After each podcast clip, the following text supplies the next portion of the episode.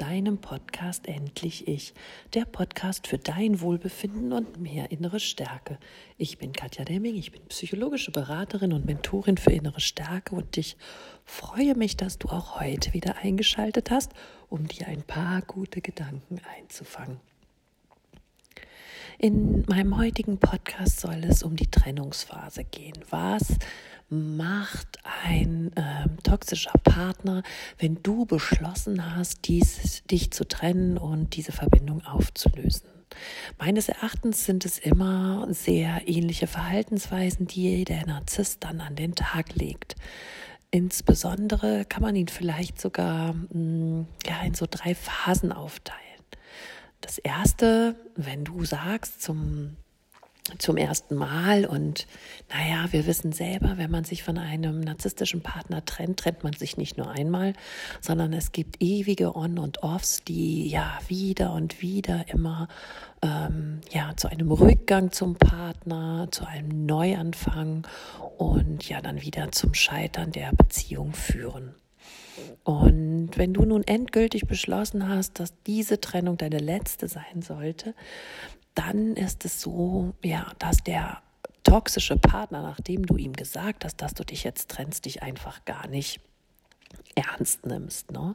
Er ähm, beachtet es nicht weiter, wird vielleicht kurz wütend und ja, vielleicht verlässt er das Szenarium oder du sagst dann, ähm, ja, ich ziehe jetzt aus oder ja, eventuell äh, lebt ihr gar nicht zusammen und du beendest das irgendwie in einem Gespräch oder per WhatsApp oder per Telefonat oder wie auch immer, ganz egal. Auf jeden Fall ist die erste Phase von oder die erste Reaktion von dem Narzissten dann häufig so, dass er dich gar nicht ernst nimmt. Ne? Dass er sich sagt, ach ja, das hatten wir schon zigmal, ich habe sie jedes Mal wieder zurückbekommen und ich werde sie auch diesmal wieder zurückbekommen. Also lässt er dich erstmal in Ruhe und denkt sich, die wird sich schon wieder einkriegen. Nach einigen wenigen Tagen wird er dann vielleicht merken, wenn du dich immer noch nicht gemeldet hast, dass irgendwas gerade anders ist. Und so fängt er an, seine leider immer üblichen Register zu ziehen, die ja immer nach dem gleichen Muster oder Schema ablaufen. Und der erste Schritt ist dann häufig, ähm, ja, zu schreiben, ja, was ist denn los und ähm, warum meldest du dich jetzt nicht mehr und äh, äh, wir sollten doch mal vernünftig reden miteinander. Das kann man doch alles klären und jetzt stell dich nicht so an und jetzt komm zu mir zurück. So, Klammer auf, wie du das schon immer all die Jahre ja sonst auch gemacht hast. Klammer zu. Und ja, wenn du dann ähm, nicht darauf reagierst oder vielleicht nicht so reagierst wie sonst, nämlich dass du dann vielleicht dich gleich zum Gespräch zur Verfügung gestellt hast, indem er dich dann wieder um den Finger wickeln konnte und du danach vielleicht zurückgehst, wenn du dieses Mal so nicht reagierst, sondern hart bleibst, dann ist es so, dass er ähm, ja versuchen wird, dich ähm, erstmal wieder kurz in Ruhe zu lassen, in der Hoffnung, dass du dich dann bald melden wirst. Und dann geht es häufig als nächsten Schritt so ein bisschen in die Beleidigung und in die, ja, in die Ecke, dass du die Schuld dafür trägst, dass du gemein bist, dass du das Gespräch nicht zulässt, dass du dich nicht meldest. Ähm, du bekommst Vorwürfe, dass du selber schuld bist. Ähm, du hast ja schließlich die Beziehung beendet und du hast das ja alles so gewollt und du hast ja vielleicht gar nicht ihn jemals so geliebt, wie er dich geliebt hat. Und ja, auch in dieser Phase fällt es häufig dem, der gegangen ist, sehr, sehr schwer, standzuhalten und ja, sich vielleicht nicht zu rechtfertigen oder die Schuldfrage wieder abzuwiegeln und Dafür muss man natürlich ein ja, ähm, Gespräch aufnehmen oder Kontakt zum Partner aufnehmen. Und das, sei dir gewiss, das ist alles, was der Narzisst gerade will. Denn er weiß, hat er dich erstmal am Telefon oder steht er erstmal vor dir oder hat er dich in irgendeiner Weise an der Angel, dann bekommt er dich zurück. Schließlich war es doch bestimmt schon 25 Mal so. Und deshalb ist ihm nichts wichtiger, als das persönliche Gespräch mit dir zu bekommen. Wenn du darauf jetzt immer noch nicht ähm, reagierst, dann kommen wir in die zweite Phase. Die zweite Phase ist die absolute Kämpferphase.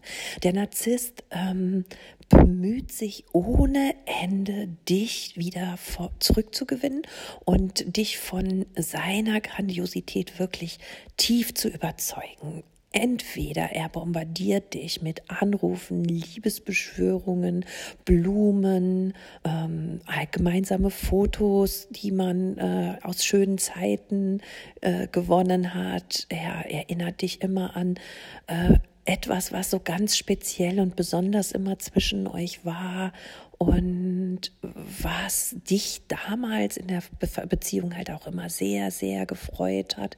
Vielleicht kommt er sogar vorbei und äh, klingelt einfach unangemeldet an deiner Tür oder lauert dich äh, nach Dienstschluss, lauert dir nach Dienstschluss auf oder ähm, versucht deine Freunde ins Boot zu holen, indem er sie anruft und bittet, dass sie doch mal vernünftig auf dich einreden sollen, damit du äh, jetzt ihm endlich noch mal eine Chance wenigstens für ein Gespräch geben möchtest und ja, vielleicht werden auch die Familienangehörigen mit eingezogen, einbezogen und da gibt wirklich der Narzisst alles, was er hat. Er verspricht dir jetzt endlich die Therapie zu machen. Er verspricht dich, verspricht dir ähm, vielleicht sämtliche Hobbys oder Arbeits, zusätzliche Arbeiten, die mh, mm, ja immer, die immer eure gemeinsame Zeit. Huch, was ist denn heute los? Ähm, ja, beschnitten hat, aufzugeben, nur noch für dich da zu sein, nun wirklich auch sich um deine Freunde zu kümmern, endlich mit dir zusammenzuziehen oder dich wirklich jetzt zu heiraten oder ja, die gemeinsamen Kinder in die Planung einzunehmen. Was er hierbei aber nicht bedenkt ist, dass du schon wirklich lange raus bist und dass du dir dieses Mal vorgenommen hast, auf seine Tricks nicht mehr hereinzufallen. Und so laufen alle seine äh, Bemühungen ins Leere. Und wenn er merkt, dass er da nichts mehr erreicht, dann kommt häufig so ein, ja, dieses bockige Kind, so ich lass dich jetzt in Ruhe und du wirst nie mehr von mir hören und sieh zu, wie du damit zurechtkommst. Hier erhofft er sich, dass du dich jetzt grämst, dass du verzweifelst, weil er nicht mehr für dich greifbar ist, weil er dich jetzt fallen lässt. Aber auch diese manipulative Methode zieht bei dir nicht mehr, denn du bist überzeugt, denn du willst gehen und du willst nie mehr zurück. Wenn hiernach wieder eine Zeit vergangen ist und der Narzisst merkt, du, äh, er fehlt dir gar nicht, dann verzweifelt er total. Dann verzweifelt er total und weiß überhaupt nicht mehr, was er machen soll. Und dann ist es ganz oft so, dass er seine Flying Monkeys benutzt oder selber dir irgendwelche ja, Nachrichten schreibt, E-Mails schreibt oder vielleicht auch pausenlos versucht, dich anzudrufen. Und dann kommen wir in die dritte Phase, die dann wirklich äh, ja, den Druck quasi ähm, in dir aufbauen soll und wo er sich der emotionalen Erpressung bedient und sagt, ja, ich bringe mich jetzt um, wegen dir ähm, werde ich noch meinen Job verlieren. Ähm, keine meiner Freunde können noch irgendwie sind für mich da. Ich bin total einsam und jetzt lässt du mich auch noch im Stich. Also er wird dann wirklich so zum maximalen Opfer und versucht mit diesem Tränendrüsendrücken dich weich zu kochen, weil sind wir mal ehrlich, meistens sind Narzissten mit Empathen zusammen und wenn Empathen quält nichts mehr, als wenn es anderen Menschen nicht gut geht. Und spätestens hier halten es dann manche nicht mehr aus und gehen dann doch zurück und kümmern sich doch um den Narzissten und ja, schenken ihm vielleicht Glauben. Ich hoffe, du tust das nicht, sondern du hältst das auch alles noch aus. Selber ist mir das auch passiert, dass äh, als ich mich getrennt habe, äh, mir mein narzisstischer Partner damit gedroht hat, sich jetzt umzubringen. Gott sei Dank war ich gebrieft für diese Situation vorher und deshalb möchte ich dir diese, ähm, diesen Tipp mit an die Hand geben. Und zwar hat man mir gesagt, wenn er sich droht, wenn er droht, sich umzubringen, dann sag, wenn das dein einziger Ausweg ist, aus dieser Geschichte oder Misere für dich herauszukommen, dann ist das deine Entscheidung. Und dann bist du ganz alleine für diese Entscheidung verantwortlich. Aber wenn das dein letzter Wille ist, dass du so und deshalb aus diesem Leben scheiden willst, dann musst du das tun. Aber mit mir, ähm, also mich trifft keine Schuld und mich bestrafst du damit auch nicht. Und es ist zwar sehr, sehr hart, ähm, diese Worte auszusprechen, weil ganz ehrlich, irgendwie hat man sich diesen Menschen vertraut gemacht und auch schöne Zeiten miteinander verlebt. Aber hier wird ganz deutlich, wenn der Narzisst dich eben unter Druck setzen will und dich emotional erpressen will, dann gibst du ihm quasi das, das Gefühl oder deine Einstellung, dass er das nicht schafft bei dir weil du dich weder schuldig noch verantwortlich für seinen ja, Suizid dann fühlen würdest.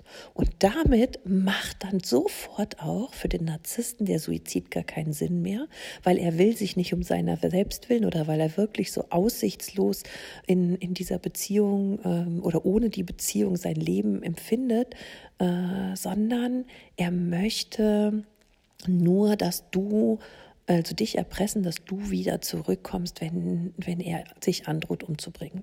Und das ist halt ein ziemlich, ziemlich wichtiges Tool, womit du dich von ähm, dieser emotionalen Erpressung befreien kannst.